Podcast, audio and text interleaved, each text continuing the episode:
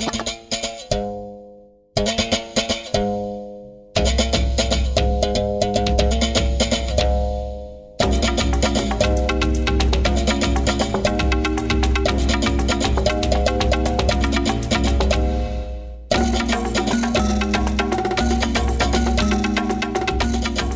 À toutes et bonjour à tous, c'est Liberté sur Parole sur Cause Commune 93.1. Liberté sur Parole, c'est une émission proposée et présentée par Eugénie Barbeza et réalisée par Gilles Brézard. Au programme de ce numéro de Liberté sur Parole, comme euh, fréquemment, une à peu près une fois par mois. On va parler avec euh, des représentants de la CIMAD, en l'occurrence sur ce plateau. Je commence par lui parce qu'il est là, euh, parce que je le vois. Gérard Sadik, bonjour. Bonjour. Ah voilà, et avec la voix de radio de Gérard Sadik, bon, s'il si, se lâche un peu, vous allez pouvoir entendre un, accent de Titi parisien aussi tout à l'heure. Euh, donc vous, vous êtes en, charge des questions d'asile à la, à la CIMAD.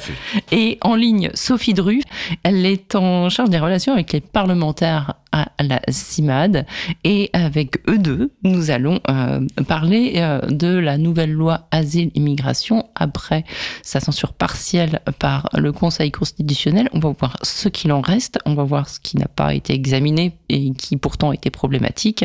On va voir aussi dans quel esprit elle s'inscrit et peut-être qu'avant tout ça, on dira aussi un mot euh, de, de, du pavé qui nous est arrivé dans la figure. Mais la CIMAD nous avait prévenu quand même. Hein. Je me rappelle de Sophie nous disant à ce micro attention, attention, ce qui est prévu dans la loi asile-immigration concernant les Outre-mer, eh bien, ce sont euh, des mesures qui euh, font partie d'une sorte de, de, test, de laboratoire de ce qui pourrait arriver euh, dans l'Hexagone. Et en l'occurrence, c'est pas encore dans l'Hexagone, mais bon, peut-être que bientôt ce sera demandé euh, pour certains quartiers, pour certaines îles, pour je ne sais pas. Enfin, on peut tout imaginer. Donc, on va commencer avec vous, Gérard. Bah on va oui. faire comme ça. On va accueillir Sophie Je tout à l'heure. Vous étiez prévu, je vous signale, comme roue à part entière.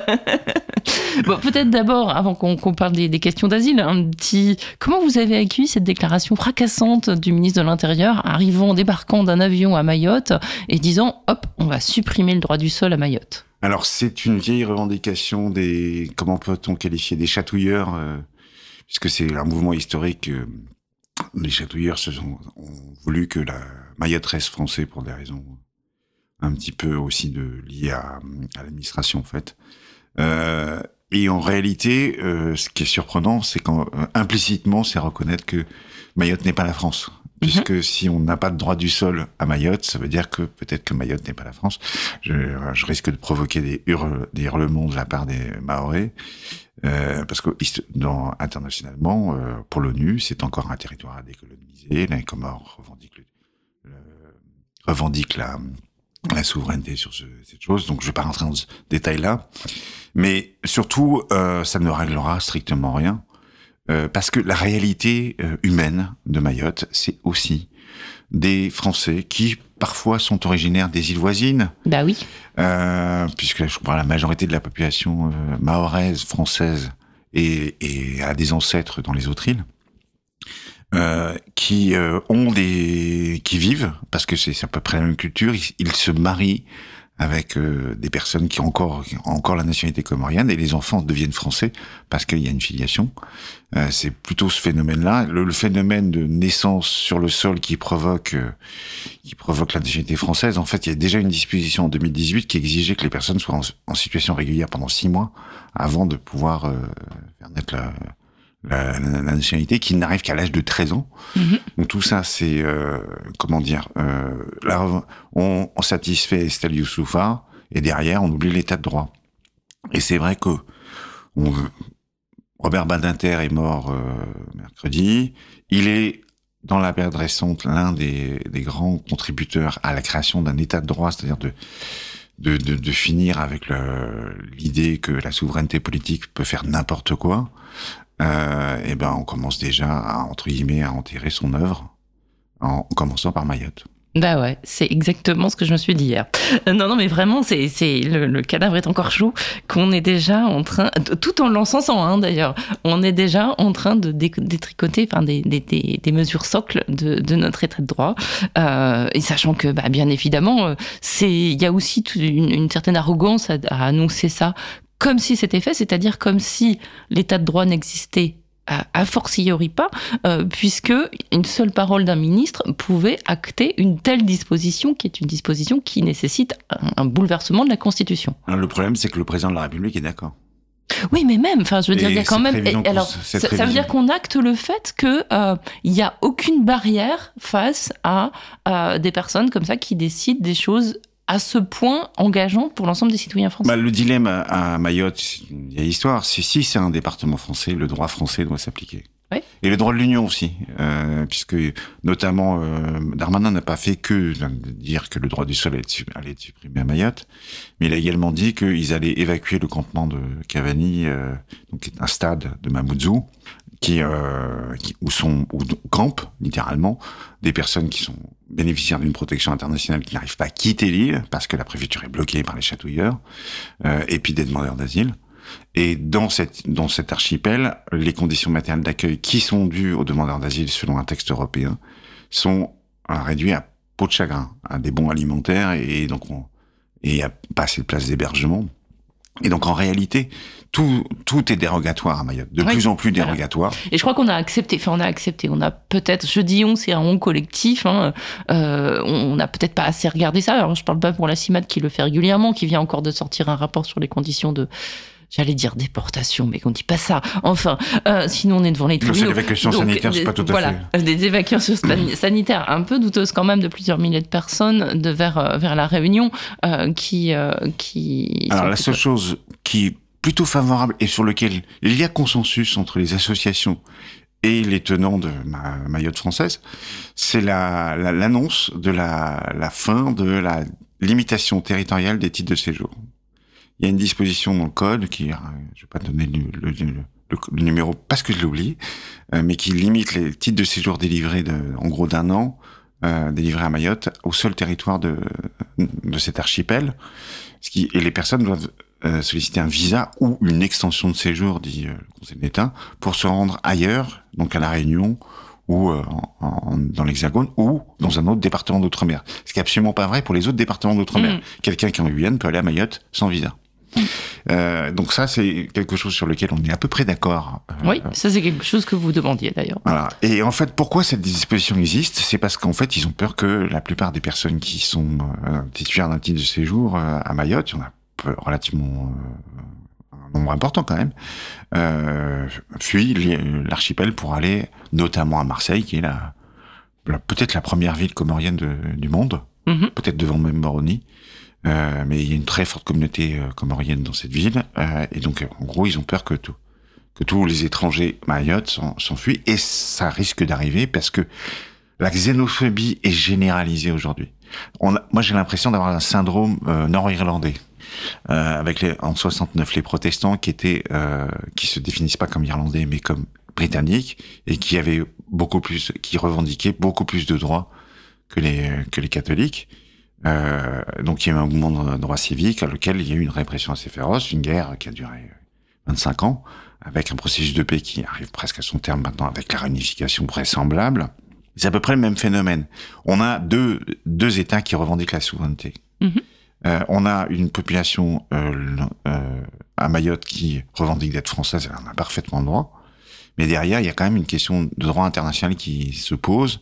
Et l'annonce de Darmanin qui dit on va faire comme ça et euh, on, on s'en fout de, de la Constitution, enfin on révise la Constitution rien que pour ça, ou on s'en fout du droit de l'Union, c'est quelque chose qui est très inquiétant aussi pour euh, le, le respect de, par l'État euh, des, des, droits et des libertés euh, de tous citoyens. Ouais. Merci pour euh, ce petit point Mayotte. Je propose qu'on écoute un peu de musique et euh, qu'on, euh, avec une, belle petite chanson d'un groupe que j'ai découvert récemment, bien qu'il existe depuis 17 ans. Ça s'appelle La Belle Bleue, le groupe. Et ils sont de Guérande et ils chantent Expulsez-moi. Cause commune à Paris, 93 ans en FM et sur le bloc 9A du DAB+. Le ciel est clair sur le chemin de l'école, le cartable lourd plein d'anti-sèche. Un livre d'histoire, c'est là que je rigole, un bleu jean tout bleu sur les fesses. Il part rejoindre ses deux petits potes qui ont la peau bien plus blanche que lui. Et dans leur poche, un bout de plastoc qui leur donne le droit d'être ici. devant la grille de cet endroit où l'on devient des citoyens. Y a trois soldats qu'envoie le roi pour briser les rêves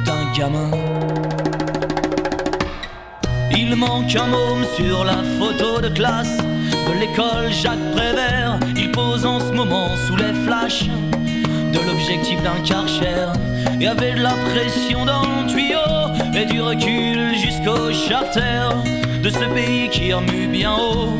Trois jolis mots sur sa bannière.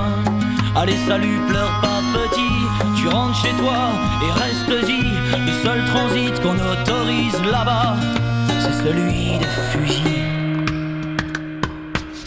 Expulsez-moi, je suis moi français un putain de terrien qui pisse sur vos jolies frontières. Moi, j'appartiens au genre humain. Moi, mon pays c'est la terre. Le ciel est clair sur le chemin du retour au pays natal, comme on dit. Un sac de voyage pas bien lourd pour y caser toute sa vie. Il part rejoindre sa grande famille qu'il connaît, pas même en photo, quelque part entre le Mali et le Burkina Faso.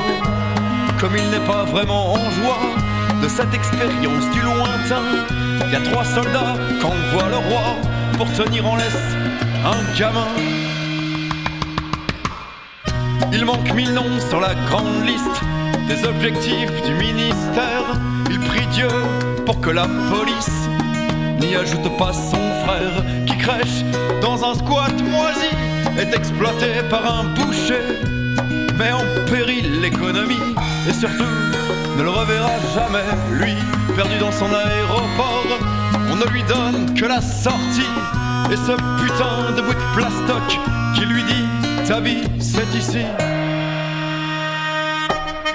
Expulsez-moi, je suis pas français mais un putain de terrien qui pisse sur vos jolies frontières. Moi, j'appartiens au genre humain. Moi, mon pays c'est la terre. Des litres d'urine sur vos frontières. Car moi, mon pays c'est la terre. Expulsez-moi, expulsez-moi, je suis pas français. Expulsez-moi, moi j'appartiens au genre humain. Expulsez-moi, mon pays c'est la terre. Litres d'urine sur vos frontières. Moi, mon pays c'est la terre. Expulsez-moi, expulsez-moi, je suis pas français mais un putain de terrien qui pisse sur vos jolies frontières. Moi, j'appartiens au genre humain. Moi, mon pays c'est la terre.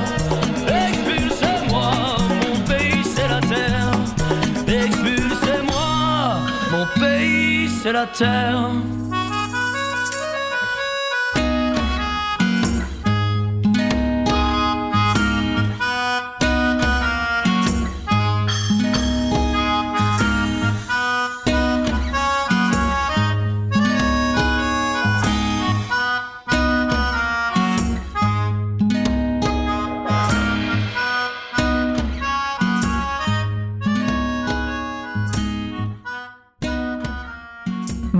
C'était donc le groupe Label Bleu Expulsez-moi sur Cause Commune 93 points où j'espère, je croise les doigts très très fort, j'espère que Sophie Dru est avec nous. Est-ce que je suis là? Mais oui, vous êtes là Sophie Dru, bravo Bonjour Un immense merci à Gilles Brézard qui a fait euh, voilà, des miracles avec Olivier Grieco en ligne. Euh, voilà, ils ont tout réparé en, en 2-2. Merci à eux deux.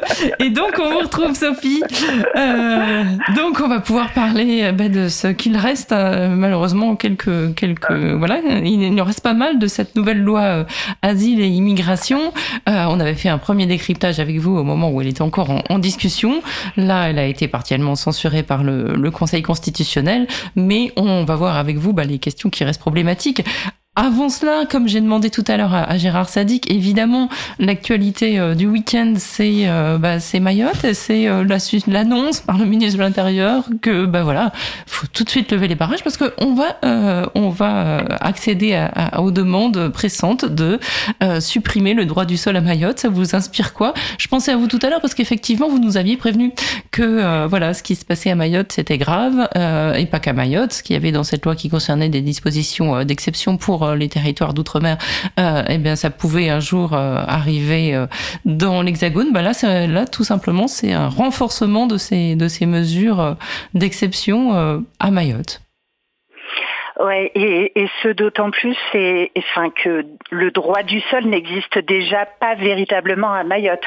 Enfin, les, les Gérard vous l'a, vous oui, dit, il, nous l'a dit, oui. j'ai bien entendu. Euh, il existe déjà des restrictions qui sont extrêmement importantes. Euh, que bah il y avait un article euh, adopté adopté au Sénat qui visait à remettre en question bah, justement un peu plus davantage le droit du sol à Mayotte et avec une extension prévue par la pour la Guyane qui a été censurée mais uniquement du point de vue procédurel par le Conseil constitutionnel et, et, on, s'y attendait. Hein. Ça fait plusieurs années hein, qu'ils annoncent un projet de loi, euh, un projet de loi pour Mayotte et une réforme constitutionnelle. Et, euh, toutes les annonces n'ont vraiment pas tardé suite aux censures euh, du Conseil constitutionnel de, plusieurs dispositions, notamment ces modifications liées à la nationalité. et ce que je trouve extrêmement inquiétant dans les articles que je vois aujourd'hui, c'est que euh, certains en profitent pour dire que euh, bah, justement parce que la France est une et indivisible, pourquoi pas ben voilà. remettre en question le droit du sol euh, en métropole Allez, un gros big up pour Monsieur Ciotti, euh, qui n'a absolument raté aucune occasion de, de, de, de tweeter. C'est pas un big up volontaire que je voulais faire, mais effectivement. Et, et, et, et, et ça m'inquiète d'autant plus que si on dit que la France est une et indivisible, euh, c'est quand même les territoires ultra, enfin les territoires ultramarins qui pâtissent vraiment que la France soit pas une indivisible. Et on a, j'avais, il me semble, listé la dernière fois qu'on était venu, enfin toutes les euh, dispositions dérogatoires euh, existantes partout en outre-mer et euh, davantage, euh, davantage à Mayotte. Donc euh, fortes inquiétudes pour pour la suite et, et surtout, alors Gérard parlait de la seule bonne nouvelle, c'est effectivement la fin de, de ce qu'on appelait le visa baladure et que, enfin, la fin de la territorialisation des titres de séjour, euh, des titres de séjour à Mayotte, mais, euh, mais de fortes inquiétudes sur le, le, projet de loi qui va s'annoncer là, euh, d'après ce que disait Marie Guévenoux, avant l'été, et du contenu de cette réforme constitutionnelle sur lequel j'imagine beaucoup vont surfer pour aggraver davantage les choses. Ouais, voilà. La à... situation est extrêmement compliquée aujourd'hui. Compliquée et, et déprimante, puisqu'on imagine bien que on peut imaginer un scénario euh, un peu identique à ce qui s'est passé pour la loi asile et immigration, c'est-à-dire que euh, il va falloir la faire voter cette révision constitutionnelle et avec quelle voix, ben on se le demande, on se le demande pas euh, justement. Et pareil, autre, euh, enfin autre euh, remarque peut-être d'ordre général avant de, de, de, dérouler un petit peu les les, les, les différents points.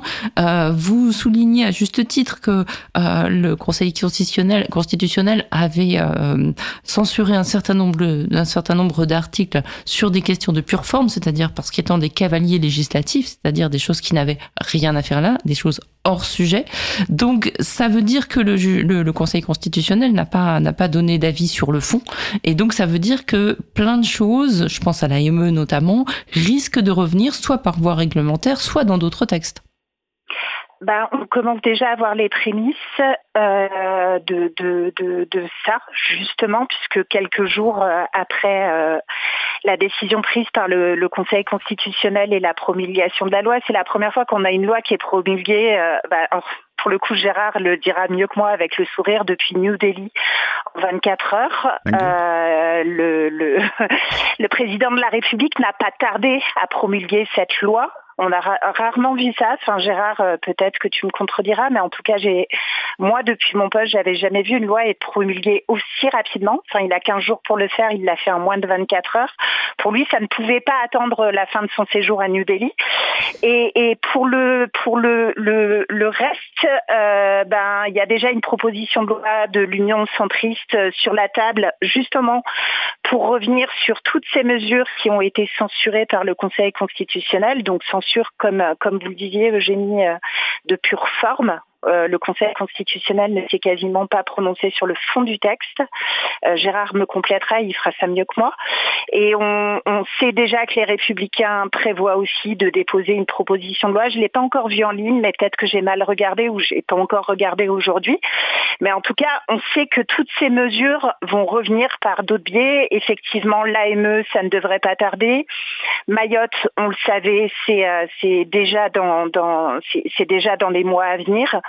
Euh, on n'en a pas fini, alors que la loi telle qu'elle a été votée, adoptée, reste la loi la plus répressive qu'on ait jamais vue euh, jusqu'alors. Enfin, en tout cas, moi, de mon jeune âge jusqu'à aujourd'hui. Ouais. Bon, bah, on va y venir justement à cette loi et peut-être pour donner un peu la parole à Gérard, qui peut-être peut, commenter la promulgation depuis New, New Oui. Delhi. Ça vous a, ça vous a beaucoup Alors, plu? c'est pas la première, parce que Charles de Gaulle avait promu, euh, promulgué une loi euh, en mer, euh, en allant au Québec, euh, juste avant de dire euh, vive le Québec libre. L'indépendance du Québec, j'allais dire. Euh, mais euh, c'était sur un navire français, donc il était sur le territoire français en théorie. C'est vrai que c'est, je crois que c'est la première fois qu'une loi est, promulguée dans un pays étranger, pas n'importe lequel. ah bah oui, la quand même, avec du. Bharat, Ah oui. euh, du quasi-fasciste Modi. Donc c'est- c'est- voilà où on en est quoi. C'est. Mais en même temps, moi je suis pas déprimé. Je dois dire que euh, alors sur la sur la décision du Conseil constitutionnel, on va dire qu'il a fait dans l'économie de moyens, où il a, euh, mais il a quand même euh, largement, euh, il a quand même trois annulations en fond. Alors il a raté quelques petits trucs dont je vais Oui, peut-être parler ben voilà. tout à l'heure. Euh, mais euh, en gros, il s'est moins courageux que que Robert Badinter le 13 août 93 dans, sa, dans la décision euh, la décision sur la loi Pasqua où il y avait eu euh, huit censures au fond et provoqué une crise institutionnelle entre le gouvernement et, Mitterrand puisque puisque le, gouvernement accusait Mitterrand enfin le, Robert Badinter d'être l'homme de, Mitterrand. Euh, donc il y a eu une grave crise institutionnelle juste après cette décision.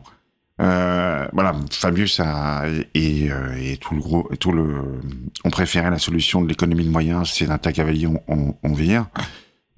C'est quand même un tiers du, ouais, un tiers du projet de loi qui part à la poubelle, qui part pas tout à fait à la poubelle, qui risque d'être recyclé. Euh, et derrière, euh, oui, il y a une loi euh, qui revient sur plein de choses Alors, qui qu'on semblait acquis. acquis, par exemple, la fin de la double peine, enfin la fin de la fin de la double peine proclamée par Sarkozy, c'est un gouvernement dit centriste qui, qui a adopté cela. Mhm. On va en, en venir avec vous, Gérard, aux, questions d'asile, puisque c'est votre domaine. On va commencer par ça, parce que c'est ce dont on a moins parlé, en tout cas ici, euh, jusqu'alors. Et euh, c'est des mesures qui ont d'ailleurs été euh, très peu censurées, notamment en ce qui concerne, j'allais dire, la délocalisation des demandes d'asile, mais c'est un petit peu ça, les, fameuses France Asile, le juge unique, ces, ces- ces- ces choses-là. Euh, Qu'en est-il? Alors, c'est une logique de euh, qui, en soi, n'est pas mauvaise de d'essayer de décentraliser l'OFPRA. L'intention étant que L'OFPRA, alors pour nos l'Office français de protection des réfugiés et apatrides, créé en 1952 par la loi du 25 juillet. Il y a le mot 52. protection hein, dans le- cet acronyme. Voilà. Euh, donc l'OFPRA est un organisme centralisé essentiellement à Fontenay-sous-Bois, dans un immeuble qui s'appelle le Périgord. Euh, et il y a quand même deux antennes en Outre-mer, donc une à Mayotte, qui est fermée à l'heure actuelle puisqu'il y a quelques petits problèmes, et une autre en Guyane. Sinon, l'OFPRA reste euh, dans ses murs euh, à, à Va- à Val-de-Fontenay. Là, il est question d'ouvrir trois sites. L'un à Toulouse, ce qui est assez logique, c'est quand même pas à côté. L'autre à Metz, là, on peut commencer à discuter. Euh, c'est quand même pas si loin que pareil que ça. Il y a le TGV, mais là-dessus, il y a beaucoup de demandes euh, de pays considérés comme sûrs et donc qui ont une, une- une procédure accélérée. Et le dernier à Cergy-Pontoise. Et ça, ça reste un grand mystère. Peut-être que c'est la distance sans RER qui a provoqué ce qui est choix. peut-être plus longue que Metz-Paris, en fait. Euh, non, quand même non, pas. quand même pas, mais même oh, ça dépend de l'état Euh, du RER. Mais donc l'idée, c'est d'avoir un site en Ile-de-France euh, un peu éloigné. Ils auraient pu choisir Melun aussi parce que c'est pas à côté.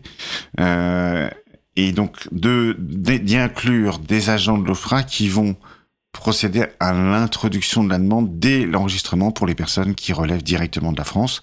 Les Dublinés restent devant attendre dans un purgatoire qui reste toujours très long, entre un an et deux ans, euh, de- de- puisque la majorité ne sont pas transférés dans d'autres pays. Ils doivent attendre un an ou deux ans avant d'accéder à la procédure OFRA. Donc c'est cette logique-là n'est pas en soi mauvaise. Le risque, c'est quand même le, le syndrome de la machine à café. Alors, alors là, expliquez-nous, parce que ça, je l'ai lu nulle part. si, sur le site de la CIMAD. Ah, pardon. Euh, C'est-à-dire que structurellement, l'OFRA reste indépendant. Mais les agents de l'OFRA vont travailler aux côtés des agents de, de la préfecture, euh, euh, de l'OFI, et euh, notamment quand il y a des antennes, et c'est un témoignage d'un ancien chef d'antenne en Guadeloupe, qui n'existe plus, qui me disait que, en gros, quand on est trop très proche euh, d'un préfet, ben en fait, on commence à avoir des pressions, mais mais pas écrites. Euh, ça se fait au moment où on prend un café à la machine à café. Donc c'est cette logique-là, c'est qu'on commence à travailler ensemble et on commence à être un peu plus influencé par par euh, par euh, Mais alors, je crois qu'il y avait justement une disposition dans cette loi qui avait été rajoutée, euh, qui, euh, qui a été rajoutée au, euh, je sais plus où d'ailleurs, et qui a été supprimée. Euh, une, dis- une disposition qui, qui demandait la, la, la garantie d'indépendance en des fait, agents. elle est de- restée. Elle est restée, Elle voilà. est restée, mais c'est- en fait, c'est le rappel de quelque chose qui est beaucoup plus haut euh, dans le code. Théoriquement, dans la loi, l'OFRA est indépendant dans sa procédure d'instruction, mais quand on est ah, rattaché, même euh, informellement, à un préfet, on commence à avoir une influence. Mhm. C'est ça. Le, le- on, on voit aussi pour, pour d'autres domaines, le préfet, c'est le représentant de l'État euh, dans un département ou dans une région. Il a un pouvoir que même euh, même si structurellement il y a des protections. Et en fait, contrairement aux antennes, il n'y aura pas de séparation. Les, Mhm. les entretiens auront lieu dans les locaux de France Asile, parfois par visio pour certaines demandes. Euh, alors, on supprime le délai d'introduction. Alors, personnellement, moi, je suis convaincu que ce délai ne servait pas à grand-chose parce que le formulaire offra, avec une rédaction écrite euh, obligatoire, n'était pas nécessaire. Euh, Qu'il faut peut-être que le- le- les gens écrivent une histoire, mais dans vue de l'entretien. Mais sur, ce point-là, euh, en gros, le risque, c'est que l'OFRA soit fusionné à terme. On crée un lieu France Asile. Pourquoi pas créer une agence France Asile avec à sa tête euh, plutôt un préfet Bon, on n'aura pas Didier Lesky, c'est dommage parce qu'il va bientôt partir à la retraite, mais un autre préfet qui serait au départ euh, un préfet sympathique et puis derrière euh, peut-être un préfet un peu moins. Mm, mm, mm. Et en ce qui concerne les, les- le- cette histoire de juge unique, ça en est où? Alors le juge unique est devenu le nationale du juge droit d'asile. à la Cour nationale du droit d'asile. Donc c'est la Cour nationale du droit d'asile, c'est celle qui juge les, des- les recours contre les décisions de rejet, pas que de rejet d'ailleurs, mais euh, de retrait aussi de la de, de l'OFRA. Donc aujourd'hui, euh, il y a un double système qui dépend de la procédure appliquée par l'OFRA. Si vous êtes en procédure normale, vous passez automatiquement en formation collégiale. Si vous êtes en procédure accélérée ou si vous avez fait l'objet d'une ce qu'on appelle une décision d'irrecevabilité, donc ça concerne des réfugiés qui ont une protection dans un autre pays et euh, les demandes de réexamen, vous passez devant un juge unique qui doit statuer dans un délai de cinq semaines. La loi prévoit que le juge unique devient le juge principal. Et la formation collégiale n'est saisie que si, le, en gros, le président décide de le faire parce que c'est utile. De cette manière, on a supprimé aussi le seul recours possible contre les procédures accélérées.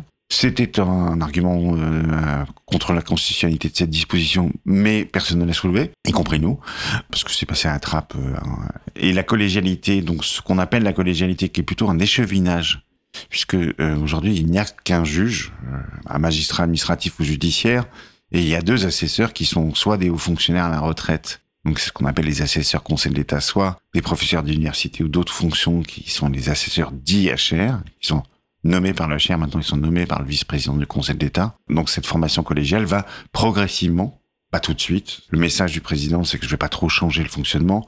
Aujourd'hui, c'est car cin- euh, car 53% des décisions de la CNDA en 2023 plutôt.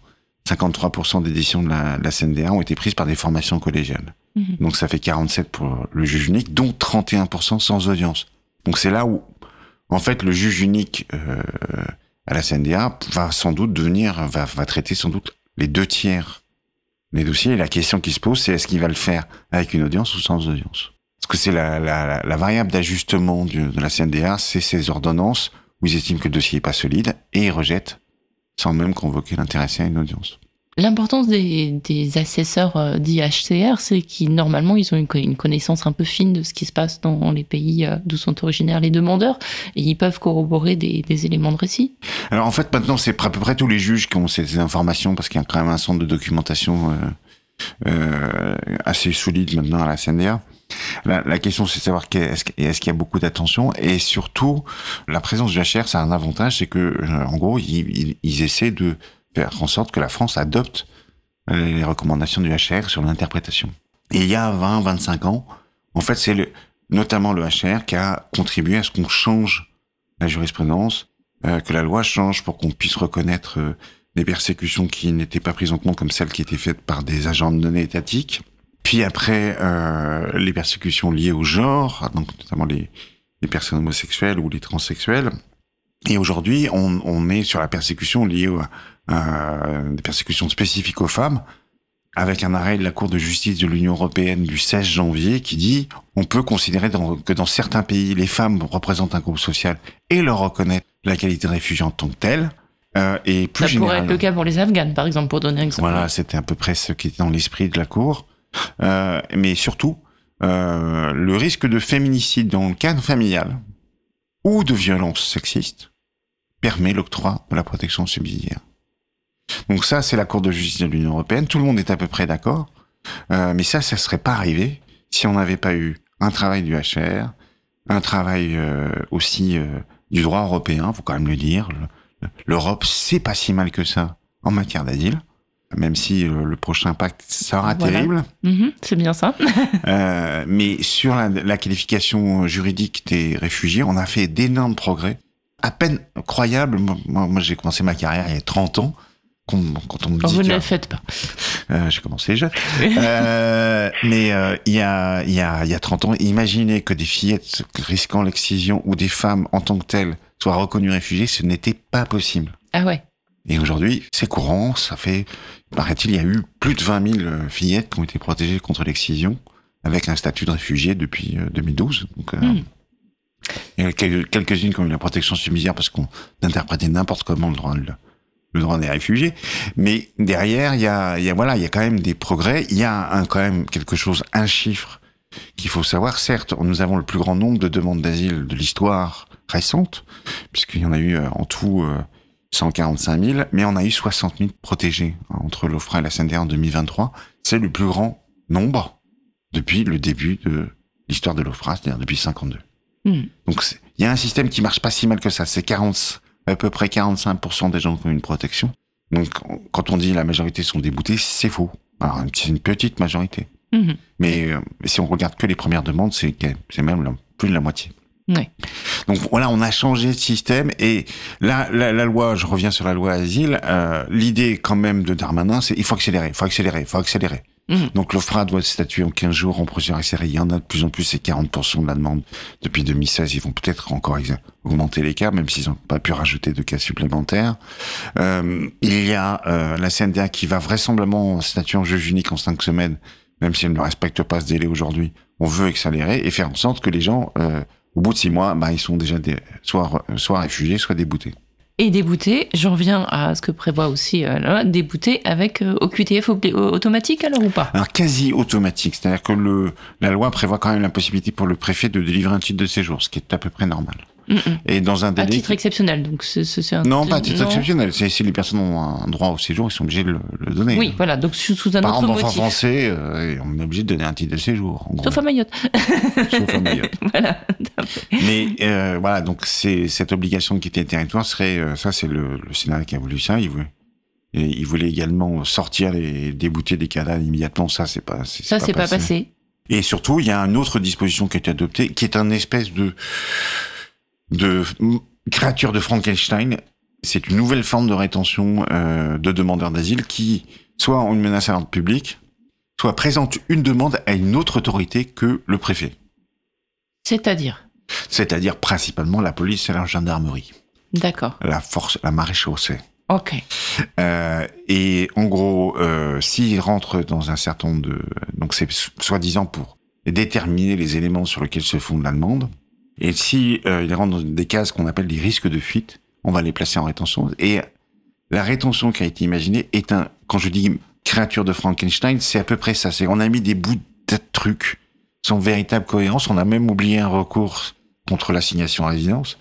Et c'est quelque chose qui même est contraire à, la Constitution un petit peu, mais ça n'a pas été soulevé par les saisines, euh, mais également au droit de l'Union sur certains points.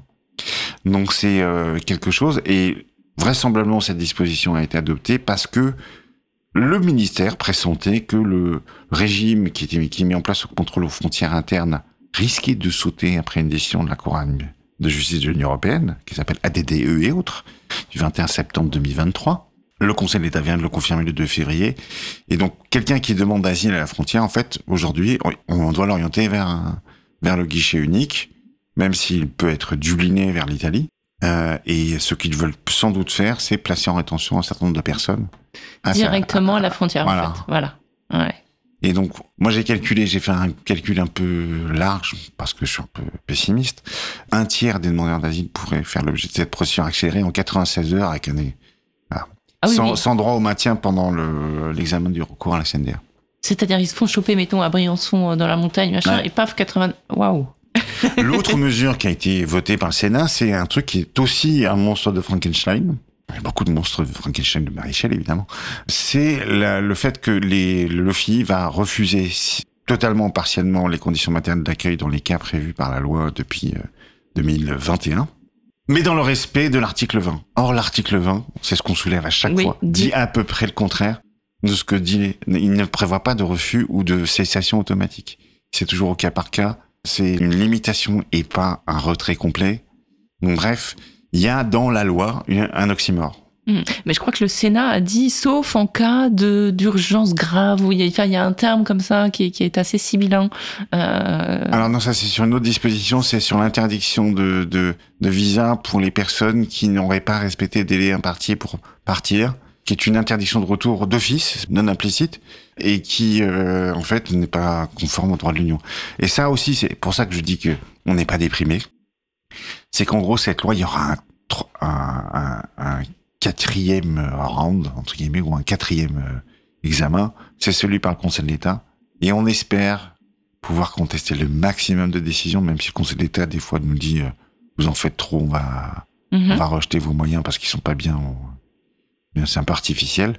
On espère que au Conseil d'État, il y aura une nouvelle euh, lecture qui, si l'état de droit est respecté, s'il existe encore, normalement la loi va finir en, en, petits morceaux, mmh. chez menu en façon pulse, comme dirait Raoul. Yes. Super. Bah, on espère, on espère. Je pense que vous partagez, euh, Sophie Dru. Autre question de, procédure. Vous disiez que euh, par, il est, il est euh, souvent ce texte est, à, plusieurs occurrences non conforme au traité européen. Imaginons que le pacte soit voté et que ben, ça le rende conforme. Est-ce qu'on peut encore faire des recours ou pas? Oui. Ouais? Pour toujours faire des recours. D'accord. Je ne suis pas juriste. Je ne sais pas écrire une requête. Mais je sais je peux. Mais je pense qu'on peut. Voilà, c'est une proclamation euh, intempestive. Euh. Très bien.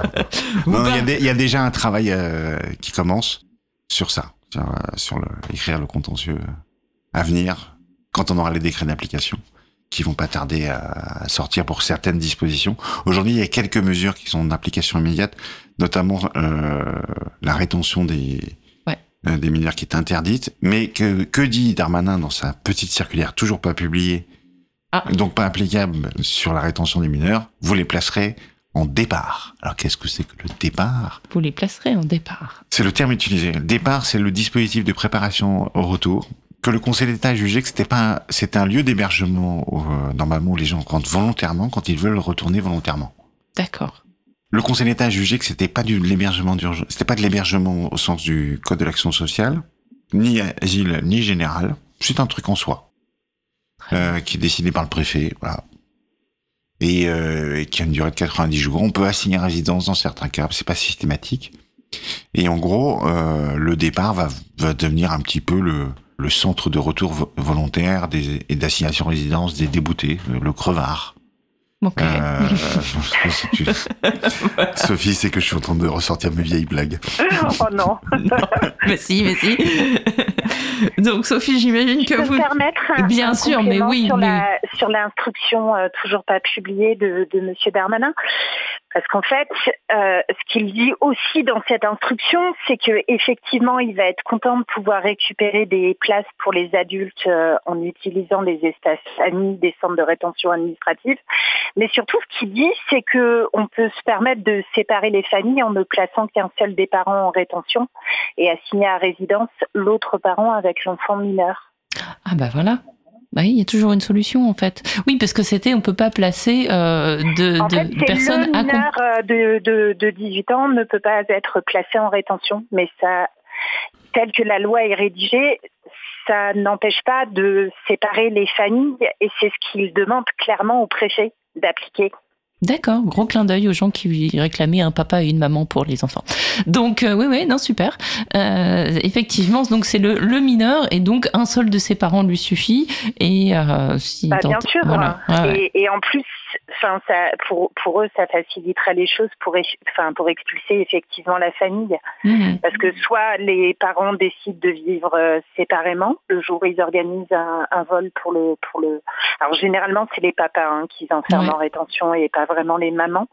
On connaissait déjà cette pratique, ça faisait partie de nos inquiétudes, mais c'est confirmé dans l'instruction euh, dans l'instruction du ministre. Moi, j'ai connu un temps dans les années 90 où on plaçait la mère, qui était mère isolée, et on plaçait l'enfant à l'ASE le temps que la procédure. Bah, ça et ça ils l'ont déjà fait en plus Ouais. Gérard, c'est possible. ouais, je sais, ils oui. l'envisagent à un moment ou à un autre. Ouais. Ça va être chouette. Et à Mayotte, Ouais. ça c'est super chouette parce que ça, évidemment, Mayotte, ça reste, euh, on peut pas ne Ah, plus ça placer. n'entrera en vigueur qu'au 1er janvier 2027. Voilà, Ils d'accord. vont continuer, récents- ils vont pouvoir continuer à expulser, enfin à enfermer en plus euh, des, des enfants dans des conditions qui sont qui sont loin, loin, loin d'être satisfaisantes. Enfin, c'est déjà euh, compliqué d'être enfermé quand on a un enfant, un enfant dans un centre de rétention en métropole, mais c'est encore pire quand on est euh, en outre-mer et en particulier à Mayotte où euh, ils utilisent aussi beaucoup des locaux de rétention administrative où les droits exercés par les personnes sont déjà sont pas les mêmes. Mhm. Euh, et, et là, bah, ils vont continuer. hein. de toute façon, ils vont continuer à faire des chiffres sur les expulsions euh, d'enfants, pas toujours rattachés à leurs parents d'ailleurs quand ils les expulsent depuis l'outre-mer et malgré une condamnation de la Cour de justice de l'Union européenne. C'était la CEDH plutôt, Gérard. Tu vas me reprendre. Euh, et, et ils, vont pouvoir continuer à enfermer des enfants. Donc c'est entre 3000 et 5000 enfants qui sont expulsés euh, de, de- depuis euh, ces dernières années, depuis, depuis Mayotte. Souvent d'ailleurs avec un adulte qu'ils ne connaissent pas. Voilà, donc ça c'est ça c'est c'est Mayotte, mais c'est toujours bien là. Du coup, il faut quand même qu'à chaque fois on fasse un peu le parallèle avec ce qui se passe à, à Mayotte. Pour l'asile, il reste, il y a, il y d'autres choses qui inquiétantes dans dans, dans cette Alors, il y a quelque chose qui potentiellement euh, n'a n'a pas été très, enfin, qui est un peu passé inaperçu et qui est quand même déterminant, c'est que je parlais des décisions d'irrecevabilité pour des personnes qui ont une protection dans un autre État. Euh, Jusqu'à présent, pour les États tiers, c'est-à-dire en dehors de l'Union européenne, la seule protection visée, c'était le statut de réfugié, qui est Mhm. un statut internationalement reconnu par la Convention de Genève 1951. Bah, bref, ce qu'on appelle l'extraterritorialité, ce qui est faux, c'est le statut internationalement reconnu. Et là, ils ont rajouté protection équivalente. Et ils n'ont pas défini ce que c'était.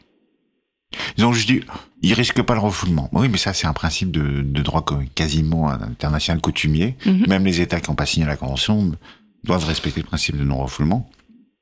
Et donc, ça, c'était, ça visait principalement euh, la Guyane et le Brésil. Avec le fait que les Brésiliens ont délivré pas mal de visas euh, de type asile humanitaire à des Syriens, mais aussi à des Afghans et aussi à des... euh, et, euh, et donc, euh, en gros, les gens arrivent euh, en France via la Guyane et aujourd'hui, il y a un campement officiel organisé par la préfecture depuis le mois de novembre de 400 personnes qui dorment sous des tentes devant les anciens locaux, la direction euh, générale de la cohésion sociale, qui sont inoccupés. Mais ils ont quand même créé un camp. Et donc, ce sont essentiellement des Syriens, des Afghans, un peu de Palestiniens, beaucoup de Marocains sahraouis, qui ont donc, ce qui fait que la Guyane est aujourd'hui l'endroit, un, le deuxième Guyane de France, c'est-à-dire en nombre de demandeurs d'asile, et deux, euh, le, y a le plus de protection. Hmm. Parce qu'il y a aussi des Haïtiens qui demandent l'asile. Et aujourd'hui, la situation en Haïti provoque, fait que Oui. on donne une protection subsidiaire quasiment à toute personne qui habite, qui habitait Port-au-Prince au départ. Donc, en gros, euh, voilà, on a un phénomène où l'outre-mer commence, euh, voilà, si, si l'État commence à organiser des campements, mal en plus, c'est même pas les normes du HCR, je sais pas où on va. Et c'est là la question qu'on se pose en fait. C'est fondamentalement il y a des tas de questions techniques. Par exemple, la, la rétention, euh, le, le GLD a été reculé à quatre jours.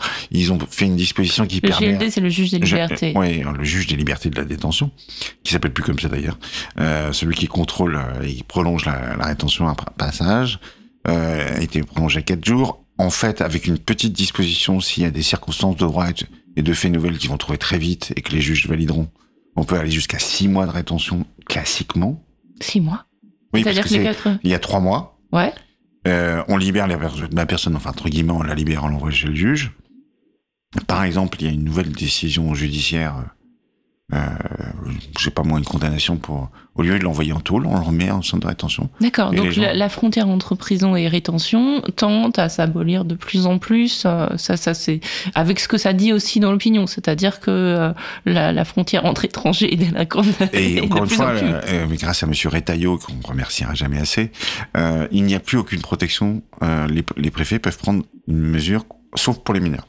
Mhm. Bon, on peut pas placer en rétention les mineurs, c'est normal, on peut pas non plus prendre une OQT. Ils dépendent de celle de leurs parents, mais entre guillemets, parce que c'est pas, c'est pas tout à fait réglé cette histoire euh, juridiquement.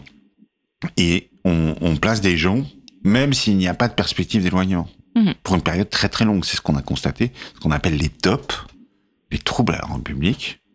Euh, et donc, il y a de plus en plus de sortants de prison qui ont parfois commis des très graves crimes, mais aussi des trucs pas très, euh, assez relativement bénins, qui se retrouvent en centre de rétention pour des périodes très longues. On sait qu'on ne peut pas les reconduire, c'est des Soudanais, c'est des Afghans, mais on les garde. Et donc, la rétention administrative, qui est dont le but principal depuis euh, son origine, donc 80, la loi Bonnet, c'est le temps strictement nécessaire à l'éloignement. Bah maintenant, c'est devenu, bon, on n'est pas sûr d'un éloignement, mais on vous garde quand même dans ce lieu. Et ce qui fait que tout change. Euh, le travail des associations, dont la CIMAD, qui euh, aujourd'hui exerce cette mission dans un marché public, euh, ça change complètement. Et, et voilà, on ne sait pas où on va, mais en même temps, euh, comme c'est très terrible, on a un peu remonté. Ouais, je vois ça. Sophie Dru, on va parler avec vous de, bah, de tout ce dont n'a pas parlé Gérard. Ça fait quand même des choses. C'est-à-dire tout ce qui ne concerne pas l'asile. Je sais pas si je vais pouvoir tout traiter. Hein. Non, non, non, non, bien sûr, bien sûr. Mais bon, c'est vrai qu'on a commencé par l'asile parce que c'est ce qu'on avait un peu négligé la, la dernière fois.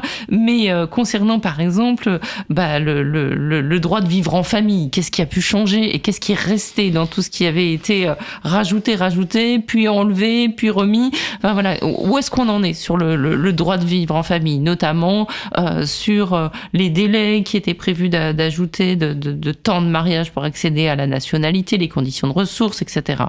Tout ça a été sabré. Oui. oui, il y a eu quand même pas mal de censure du Conseil constitutionnel sur la sur la forme par rapport à toutes ces mesures. Moi, ce qui m'inquiète plus dans les éléments restants, c'est c'est pas le temps, pas tant euh, euh, les considérations autour du droit de vivre en famille. Ou alors, faudrait le regarder euh, plutôt sous l'angle du volet répressif de la loi.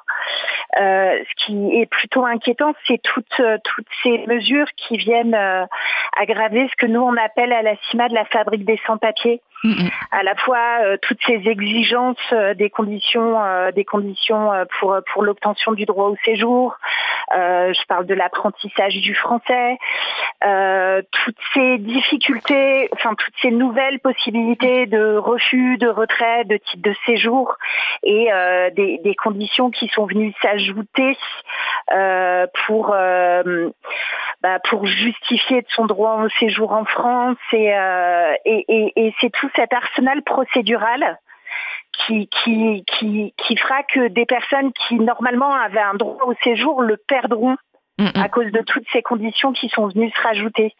La menace à l'ordre public, elle est instrumentalisée partout dans le texte. Elle n'était pas dans le projet de loi initial, mais là on la retrouve beaucoup sur les possibilités de refuser ou de retirer un type de séjour.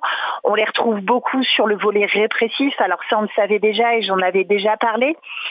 Effectivement, on le volet répressif se retrouve dans, tout ce qui est plutôt à l'accessibilité au droit au séjour. Par exemple, une personne qui fait l'objet d'une obligation de quitter le territoire français ne pourra plus bénéficier d'un droit au séjour.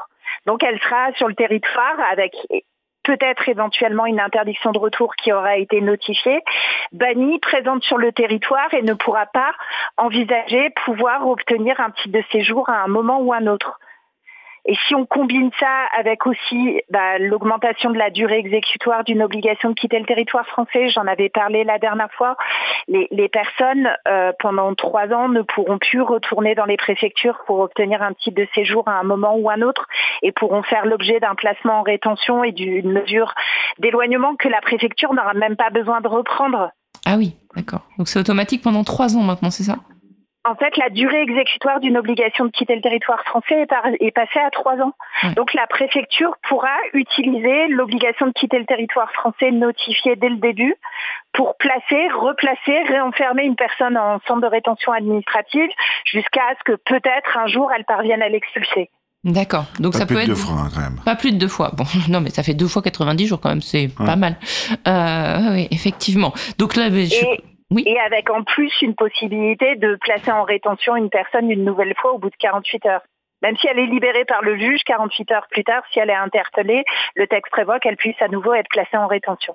Ah, ça doit donner beaucoup de courage aux associations qui, qui font des recours, qui arrivent à faire sortir quelqu'un. Ils n'auront pas le temps de, fêter ça, que la personne y a J'ai une anecdote, c'est dans les années 90, c'était un, juge, euh, un magistrat qui, euh, qui ensuite est, devenu euh, membre du bureau de la CIMAT, qui s'appelle Philippe Texier, qui était juge, juge de liberté de la détention à Paris euh, il un cours d'appel, il voit quelqu'un, il le libère et à peine en dessous de 7 jours, euh, en dessous de 7 jours, il le revoit, il est représenté devant la cour et il écrit on n'est pas au Chili ici. Eh ben c'est maintenant un petit peu, enfin au Chili en époque de Pinochet. Ouais. Non, non, c'est euh, bah, du coup, je, comprends que ça va relancer le bâtiment parce qu'il va falloir construire des centres de rétention et d'ailleurs, c'est en cours. Je rassure tout le monde, on va pouvoir, euh, voilà, en faire. Enfermer à tour de bras des personnes, leur notifier des mesures d'expulsion à tour de bras aussi, ce que font déjà ce que fait déjà l'administration. Mais tout à l'heure, Gérard disait, euh, oui, non, mais si la personne a un droit au séjour, elle se voit, elle pourra obtenir une carte de séjour en tant que parent d'enfant français, sauf que là, avec la, la levée totale des, des protections euh, contre les obligations de quitter le territoire français, sauf pour les mineurs. L'administration est armée pour pouvoir notifier des mesures d'éloignement à tour de bras. Et quand on parle du respect de la vie privée et familiale, c'est ça qui va être dans la balance. Et on va demander aux juridictions, donc aux tribunaux administratifs, de faire une appréciation de tout cela. Mmh. Et, quand on nous parle d'engorgement des juridictions euh, du fait du contentieux euh, du, droit des étrangers euh, on, va être obligé et, à condition que les, les, personnes puissent dans les délais requis pouvoir exercer leur recours, contacter une association, voir un avocat et pouvoir engager tous les recours nécessaires. Donc effectivement, il y a beaucoup de, dispositions qui sont extrêmement techniques, mais quand on les met bout à bout, alors on se demande même d'ailleurs comment l'administration va pouvoir appliquer tout ben ça. Voilà, c'est ça. Elle a tout un arsenal de mesures pour pouvoir à un instant T euh, notifier à tour de bras des obligations de quitter le territoire français. D'ailleurs, euh, il, est, il est, enfin, on a beaucoup parlé la dernière fois quand euh, quand on est venu avec Gérard de, de la fin de la double peine et des levées contre des levées des, des, protections contre les contre les mesures d'expulsion, les arrêtés d'expulsion et les interdictions judiciaires du territoire. Mais mais je me dis derrière pourquoi il s'embêterait à aller notifier des arrêtés d'expulsion ou des interdictions judiciaires du territoire, alors qu'on leur a donné un arsenal pour pouvoir notifier des obligations de quitter le territoire français. Hmm. Sans mettre dans la balance la menace à l'ordre public que pourrait présenter une personne sur le territoire français. Hmm. Cette loi, évidemment, euh, pour l'instant, on n'en mesure pas encore les conséquences, quoique, de toute façon, je pense que certaines préfectures ont un petit peu, comme c'est souvent le cas, hein, euh, anticipé. Enfin, en tout cas, il y avait un, petit esprit qui régnait, donc euh, on a commencé un peu à distribuer des OQTF à tour de bras. Déjà, il y, a, plusieurs cas où les préfectures ont pris des libertés en, vertu de, de, la future loi. Est-ce qu'il y a des moyens supplémentaires administratifs qui ont été prévus pour, pour faire face justement à tout ça? Là, j'ai toujours l'impression que quand on fait ce genre de loi, il y a un défaut d'évaluation des, moyens à mettre en face, quoi qu'on en pense. Alors l'étude d'impact euh, classiquement en matière de, d'immigration est assez lacunaire. Il y a eu quand même quelques chiffres. Alors il y a un chiffre qui que on a eu du Conseil de l'État en fait, mm-hmm. euh, pas, pas, le chiffre du ministère. C'est le contentieux en, étranger en 2022, c'est 100 000 requêtes. 10 000 concernaient l'accès aux préfectures. 10 000, mmh. un 10% Et donc aujourd'hui, il y a un système informatisé, dématérialisé qui s'appelle la nef qui ne marche pas, qui était en fait parce qu'il a été construit non pas dans une logique d'utilisation de, l'usager, c'est-à-dire un étranger, mais plutôt pour les agents de guichet, avec derrière un, greffé sur un système écrit en COBOL, c'est-à-dire que plus une langue informatique que plus personne ne parle. Ou mmh. alors ceux qui le, parlent se font grassement payer parce que c'est aussi le système des, des banques. Donc en gros, c'est une faillite complète. Il y a des dizaines de requêtes déposées chaque, jour, des gens qui ont des passeports talents, qui ont des titres de séjour de plein droit, qui sont obligés de faire des référés pour avoir un titre de séjour. Pour, euh, Et il y a des gens qui ont mort. Il y a un cas à Lille, une petite fille de trois mois qui est morte. Aussi, euh, ça, c'est un autre problème, c'est que par exemple, ça coûte 3 millions d'euros de créer une division temporaire pour que l'OFRA euh, résorbe l'important stock, entre guillemets, de dossiers en attente de l'état civil eh ben on met pas l'argent et résultat vous avez une petite fille qui est, qui est morte parce que euh, sa mère avait perdu sa CAF ainsi de suite. Voilà et elle ne pouvait pas se chauffer, elle est morte d'une intoxication au monoxyde de, de, carbone en novembre donc dernier. C'est une réalité la bureaucratie. Mais il y a une, une jeune femme à Aubervilliers qui a perdu son emploi d'enseignante aussi qui était pareil, qui avait un titre de séjour de plein droit qu'elle n'a simplement pas pu faire euh, obtenir en fait. Hein, la loi donc là dans, dans prévoit l'examen à 360 degrés, mais ce système ANEF ne permet pas cet examen à 360 degrés. On peut pas demander je veux un titre. Il hmm. faut être précis, envoyer les pièces qu'il faut. Et euh, pour euh, citer un exemple d'un jeune réfugié euh, bondé qui euh, a fait deux ans qu'il attend son titre de séjour alors qu'il sait parfaitement maîtriser l'outil informatique. C'est tellement foireux. Tout est foireux. Et c'est une administration aussi, l'administration des étrangers, donc la direction générale des étrangers en France, qui ne n'accepte pas l'évaluation par des tiers. Ils ne veulent pas affiner les chiffres.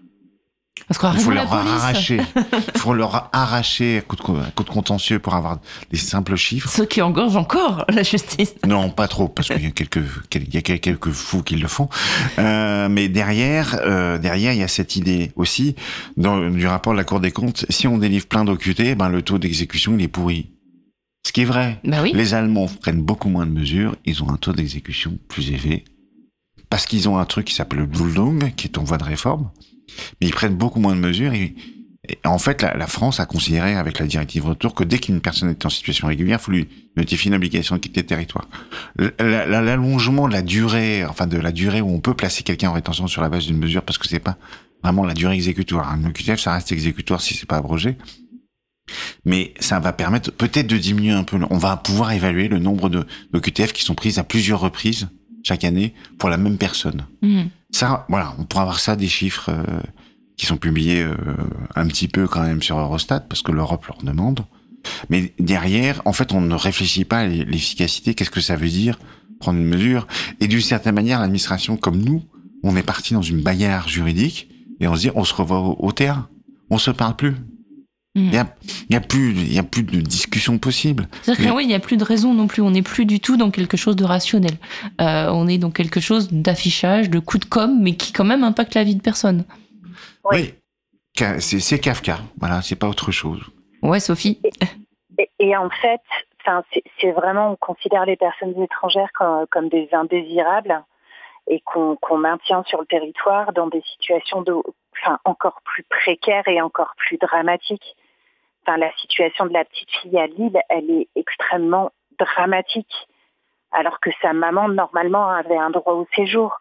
Et, et, et c'est, c'est, c'est, on va dans un dans un mur. Et pour ce qui est de l'engorgement des juridictions, la seule réponse qui est apportée. Alors moi, j'ai, j'ai pas connaissance de moyens supplémentaires accordés aux juges judiciaires, aux juges administratifs.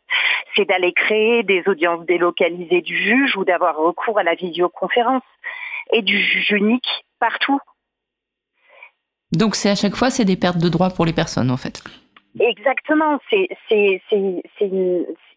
sous couvert euh, de, pour eux, il y a une espèce de formalité, voire une lourdeur euh, de des audiences, euh, des audiences et de la justice, euh, de la justice en, matière de droits des, étrangers. Mais, euh, mais, mais en fait, c'est c'est non respect du droit à un procès équitable, de, de avec toutes les difficultés qu'on voit autour de tout ça. Mmh. C'est vraiment de la justice au rabais. Et, justement, quand je parlais aussi de l'outre-mer euh, laboratoire, euh, laboratoire des atteintes aux droits par la suite, la, justice au rabais, ça aussi, c'est un laboratoire euh, pour pour qui touche les personnes étrangères depuis de nombreuses années, mais qui va à un moment ou à un autre impacter tous les citoyens présents sur le territoire. Mmh. Et en fait, euh, là, on a vraiment un problème aussi de, de, voilà, de, de droit, c'est-à-dire d'accès au droit. Et encore une fois, moi, c'est toujours une crainte que, que je pense qu'il est légitime que chacun des citoyens français, euh, enfin vivant en France, puisse avoir, c'est que euh, si on accepte une dégradation de l'accès au droit pour les étrangers, on n'est pas à l'abri d'avoir une dégradation de l'accès au droit pour tout le monde. Enfin, je sais pas, c'est quand même, c'est quand même en marche ça. Euh, on, on, le voit. donc. C'est le dire.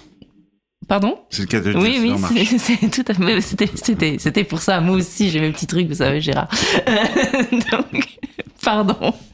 Donc euh, c'est en plus c'est pas drôle du tout, mais c'est juste j'essaye toujours de, d'avoir ce genre d'argument parce qu'en fait euh, c'est un peu euh, c'est un peu illusoire de penser que bon ah, on embête beaucoup, on, on, rend la vie impossible, je cite aux personnes étrangères, mais enfin la vie impossible ce sera bientôt pour tout le monde, pour pas, ceux qui n'ont pas suffisamment de revenus, ceux qui n'ont pas suffisamment de patrimoine, ceux qui ne sont pas dans les clous. Voilà, ça n'appelait pas de réponse. Sophie, est-ce que vous aviez d'autres choses à nous dire sur bah, voilà, ce qu'il reste de cette loi et qui vous inquiète euh, euh, particulièrement euh, et qui ne concernerait pas l'asile? Sur le, le, regroupement familial, par exemple, je crois qu'il y a des mesures euh, qui, qui, qui, restent, non? Ça a été censuré aussi? Ça a été censuré également. Bon, donc voilà. Ça, ça reviendra, on va en reparler un tout petit peu plus tard, Eugénie, parce qu'effectivement, ça va, c'est dans les propositions de loi enfin déjà de l'Union centriste et dans les volontés des, dans la volonté des républicains. Donc on sera, enfin on sera peut-être si vous voulez nous inviter encore à oh, mais oui, oh, mais oui. mais les attentes au regroupement familial ne, ne sont plus euh, ne sont plus dans le texte, à l'exception de Mayotte. Ah bah. Les mesures relatives à Mayotte euh, et au regroupement familial, pour le coup, sont restées euh, du côté de, de Mayotte, mais, mais pas pour le reste de, enfin pas pour l'Hexagone en tout cas. Bon, bah, on termine sur quelque chose de, de, de positif. Est-ce que, par exemple, l'octroi le, de titres de séjour à des personnes victimes de marchands de sommeil, ça vous semble une bonne mesure et est-ce qu'elle est applicable? Ah non, ah, vous allez me dire non. C'est l'amendement Brossard. Oui. Le nouveau sénateur communiste de Paris. Absolument. Euh, et, et, en gros, euh, Darmanin, en fait, s'en est servi pour dire, ah, vous voyez, j'ai quand même accepté un amendement. Parce qu'en bon. gros, lors du débat du Sénat... Ce chérien de Brossard aurait-il été instrumentalisé? Quelque peu. Voilà. Bon. Euh, après, euh, en gros, ce, ce, genre de titre de séjour, je ne suis pas désobligeant, mais euh, par exemple, il y a eu des, des avancées majeures euh, les précédents projets de loi sur les, le, les femmes victimes de violences. Oui, bah, qui sont pas très appliquées. Hein. De la traite, et ça se compte en unités. Ouais. Voilà, donc en gros, pour eux, c'est pas bien grave parce que c'est quelques unités. Bon, alors. Ce qui leur fait beaucoup plus peur, par exemple, c'est quand, quand je parlais de la, la décision de la CGE, bah, si les, les femmes victimes de violences qui risquent de se faire tuer en cas de retour dans leur pays ont une protection subsidiaire, il y aura beaucoup plus de demandes et il y aura beaucoup plus de protection, de titres de séjour à délivrer. Parce que, comment dire, l'OFPRA, euh, ils sont un peu trop, un peu trop généreux avec les protections. Ça, c'est pas moi qui tiens ce discours. Hein, non, non, mais j'ai entendu un truc, c'était pas votre voix. moi, je suis plutôt content que l'OFPRA commence à, à se lâcher un peu. Parce que j'ai connu le temps où ils étaient contingentés par eux-mêmes. Mm -hmm. Alors, ils n'avaient pas de quota, mais ils le fabriquaient eux-mêmes. Bon, alors j'essaye de trouver un truc. Hein. Euh, La les... réforme du contentieux, faut quand même le dire, elle a des défauts. Ça diminue le délai de, par exemple, de, d'une semaine pour le contentieux asile. Euh, mais elle est remarquablement claire. On va plus se perdre dans les dans les méandres de telles dispositions. Il y avait un régime totalement délirant, fait d'une accumulation de strates. Euh, et il y a quelques recours qui vont être créés, notamment sur un recours urgent contre les refus de conditions matérielles d'accueil. Donc l'article, donc c'est l'article 72 du projet de loi. Euh, bah en fait, personne n'a critiqué parce que c'était plutôt bien fait par le Conseil d'État euh, dans un rapport euh, distal de 2020, juste qui avait été euh, rendu juste avant le confinement et que le Conseil d'État espérait depuis des années à mettre en place. Il y aura peut-être une procédure un peu plus claire, mais encore une fois, Sophie l'a rappelé, euh, il y aura plus de contentieux et il sera un petit peu télévisé Mm. Euh, puisqu'il existe déjà, par exemple, à Mayotte, les audiences du juge des référés liberté, parce que c'est le seul recours exploitable, se font systématiquement par visio. Mm. Parce que le juge ne veut pas mettre les pieds à Mayotte, et il a raison, parce que quand il annule, ou quand il suspend, il peut avoir des problèmes euh, sur place. Mm-hmm. Et bon, j'essaye toujours de trouver un truc positif. Bon, en ce qui concerne le travail, Sophie, est-ce qu'il y a une micro avancée ou pas finalement? Le droit à un titre de séjour euh, pour... Euh, La fameuse admission exceptionnelle au séjour euh, prévue prévu dans, dans le texte. Euh, j'ai du mal à considérer ça comme une véritable avancée. Enfin, ça aurait été intéressant si c'était un titre de séjour de plein droit et encore, on était déjà très critique mhm. sur le fait que la liste des métiers en tension peine à coller à la, réalité. Donc, il faudra voir euh, quand on aura l'arrêté qui fixera effectivement cette liste de, métiers en tension. Euh, moi, j'ai du mal à trouver ça très satisfaisant au regard de, de ce que devrait être normalement la régularisation euh, nécessaire des personnes présentes sur le territoire français. Donc, je suis toujours, je suis vraiment pas positive. Ah non, non, mais je, je demander à Gérard parce que les conditions qui sont réclamées, enfin, trois ans de présence sur le territoire français. Euh... L'avis du préfet, quand même, qui reste prépondérant, et puis l'avis de l'employeur aussi, donc ça fait beaucoup. Exactement, l'avis. Et puis, euh, toujours cette menace à l'ordre public qui continue de planer euh, et qui permettra de, de à l'administration de ne pas délivrer de séjour. Euh, voilà, j'ai du mal à, à, trouver cette disposition euh, intéressante. Voilà. En fait, c'est clairement, en fait, c'est beaucoup plus facile de se faire régulariser avec le dispositif qui existait par. Oui. Bah oui, mais qui, était, qui, était, un dispositif quand même qui était d'une circulaire. Mais là, ça continue non, c'était une disposition légale euh, sur le euh, sur l'admission exceptionnelle pour un titre de séjour travailleur. Ouais. Il n'y a pas ces critères et c'est beaucoup plus simple. Même si c'est fixé par euh, instruction. Euh, là, la question c'est l'opposabilité de l'instruction. Est-ce que c'est quelque chose que les gens donc il y a eu cette question qui a été posée au Conseil d'État. Euh, mais en gros, euh, le, le c'est vraiment une cosmopompe. L'article sur le, le, le, travail sous tension. Ça, au départ, ça devait être effectivement un titre de séjour pour plein droit. C'est pour ça que c'était cosmopompe. Mais maintenant, c'est même, plus ça. Non. Donc ça sert à rien. Il ah, faut dire les choses clairement. Il y a une circulaire qui a été pondue. Moi, j'ai rien compris à, ce qui est raconté. Pourtant, je lis ça souvent. Euh, bref, ça sert, c'est un truc, un bidule, quoi, quoi. Enfin, de toute façon, toute cette loi, elle sert à rien. J'ai un peu, si, si, je, si, je dois résumer, c'est un peu ça. Non, bon, mis à part quelques petits trucs que vous avez. La réforme du contentieux, oui, c'est pas si mal que ça. Voilà, il faut être un peu positif dans cette histoire qui est extrêmement inquiétant sur ce fameux enfin, type de séjour en, en tension, mais c'est même pas un type de séjour, c'est enfin l'admission exceptionnelle au séjour métier en tension, c'est que les, personnes étrangères, elles en attendent beaucoup. Oui. Alors que, enfin, vraiment, peu, d'entre elles euh, seront régularisées dans ce cadre.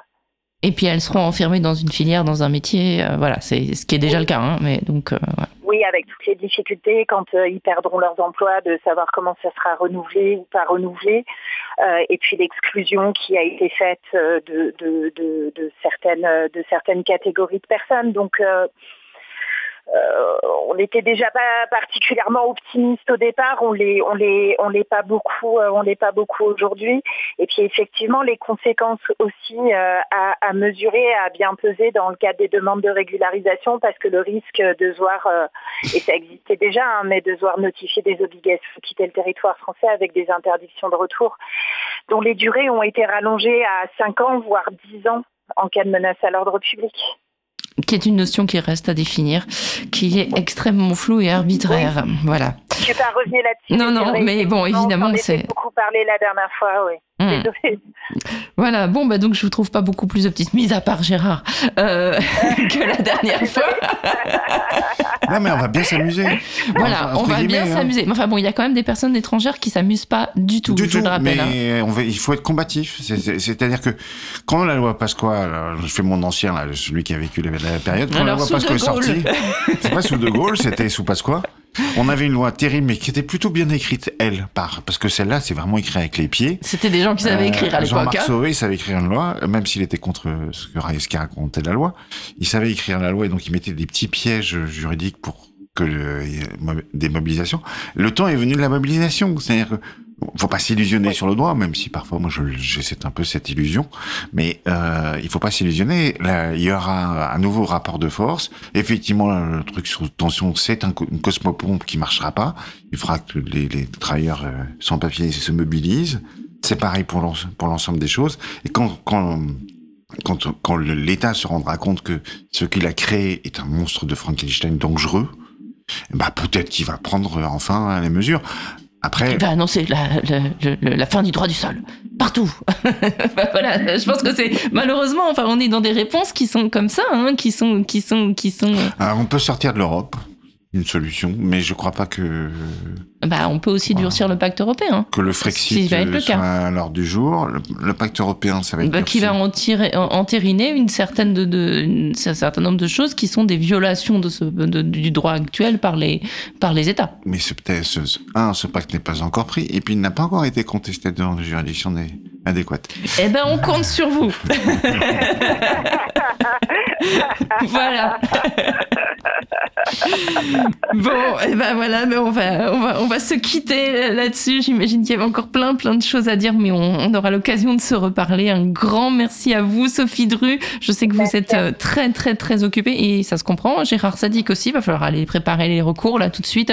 Et on va se quitter avec une chanson de Léo Ferré, L'affiche rouge. Ça vous dit quelque chose? Eh ben, c'est d'actualité. Oh, merci à tous les deux. Merci à vous. Cause commune à Paris, 93 ans en FM et sur le bloc 9A du DAB+. Vous n'avez réclamé la gloire, ni les larmes, ni l'orgue, ni la prière aux agonisants. Onze ans déjà que cela passe vite, onze ans, vous vous étiez servi simplement de vos armes. La mort n'éblouit pas les yeux des partisans. Vous aviez vos portraits sur les murs de nos villes, noirs de barbe et de nuit, hirsutes menaçant. L'affiche qui semblait une tache de sang, parce qu'à prononcer vos noms sont difficiles. Il cherchait un effet de peur sur les passants. Nul ne semblait vous voir français de préférence. Les gens allaient sans yeux pour vous le jour durant. Mais à l'heure du couvre-feu, des doigts errants avaient écrit sous vos photos Mort pour la France. Et les mornes matins en étaient différents.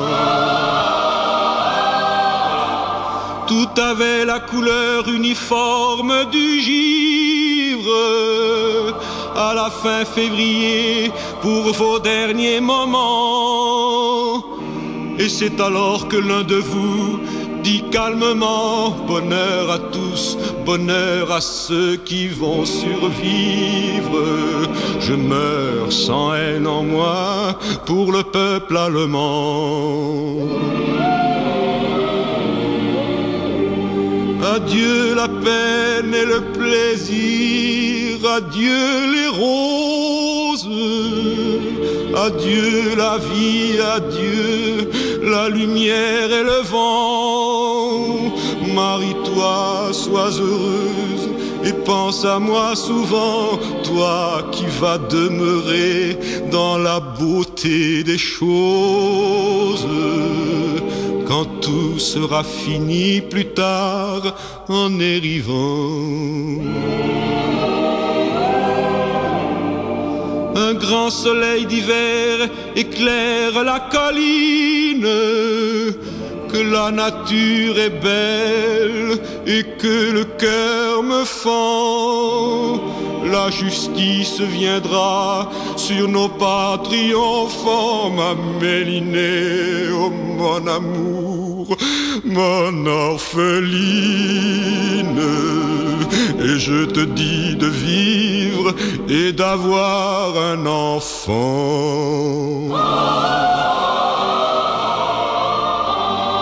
Ils étaient 23 quand les fusils fleurirent. 23 qui donnaient leur cœur avant le temps. 23 étrangers, nos frères pourtant. 23 amoureux de vivre à en mourir. 23 qui criaient la France en s'abattant.